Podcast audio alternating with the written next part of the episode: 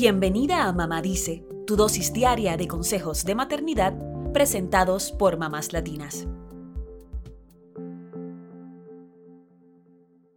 En los últimos años, el vaping se ha convertido en una preocupación creciente entre padres y autoridades de salud pública.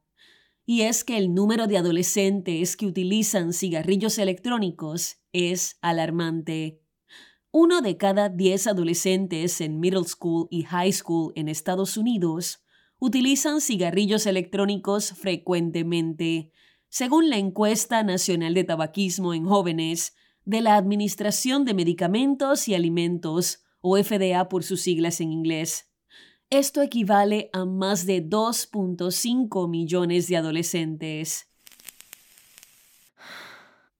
Si bien muchos jóvenes consideran el vaping como una alternativa más segura al tabaquismo tradicional, hay una serie de peligros asociados con esta práctica y de los cuales debemos estar alertas. Por eso es crucial que las mamás y los papás los conozcamos y tomemos medidas para protegerlos. ¿Cuáles son los peligros? La FDA explica que los productos de vapeo, como los cigarrillos electrónicos, contienen sustancias químicas dañinas, incluyendo nicotina, formaldehído y metales pesados.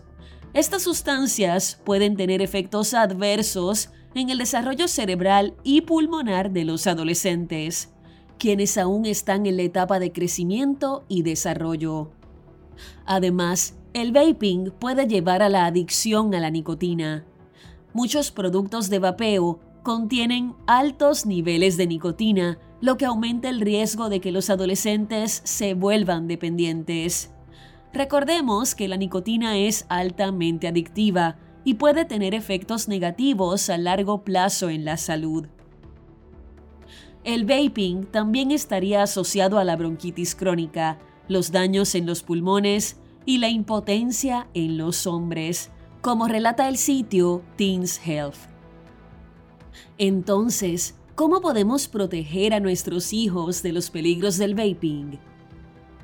En primer lugar, es esencial establecer una comunicación abierta y honesta con ellos. Hablarles sobre los riesgos para la salud y los efectos perjudiciales de los cigarrillos electrónicos puede ayudarles a tomar mejores decisiones. Pero antes, debes informarte, conocer los riesgos y estar dispuesta a escuchar. Lo importante es iniciar el diálogo, no sermonear. Además, los padres debemos ser modelos a seguir al no fumar ni vapear. Como en todo, ellos nos imitan y por eso serían más propensos a vapear si nosotras lo hacemos. Al establecer un buen ejemplo y mantener un entorno libre de humo, podemos influir positivamente en nuestros hijos y disminuir la probabilidad de que se inicien en el vaping, explica Hart, el portal de la Asociación Americana del Corazón. Por último, es crucial estar atentos a los signos de que un adolescente puede estar vapeando. Estos signos incluyen aliento dulce, aumento de sed, irritación en la garganta y cambios en los patrones de sueño.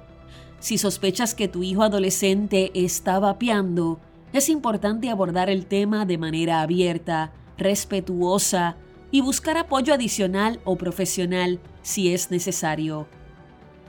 Así que ya lo sabes, con un buen ejemplo y una buena comunicación, podrías evitar que tu hijo se inicie en el vaping o hasta ayudarlo a dejar de vapear si es que ya lo hace.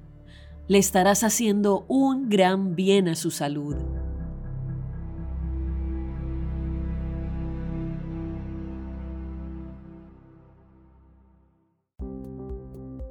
Eso es todo por hoy. Acompáñanos mañana con más consejitos aquí en Mamá Dice y síguenos en mamáslatinas.com, Mamás Latinas en Instagram y Facebook y Mamás Latinas USA en Twitter.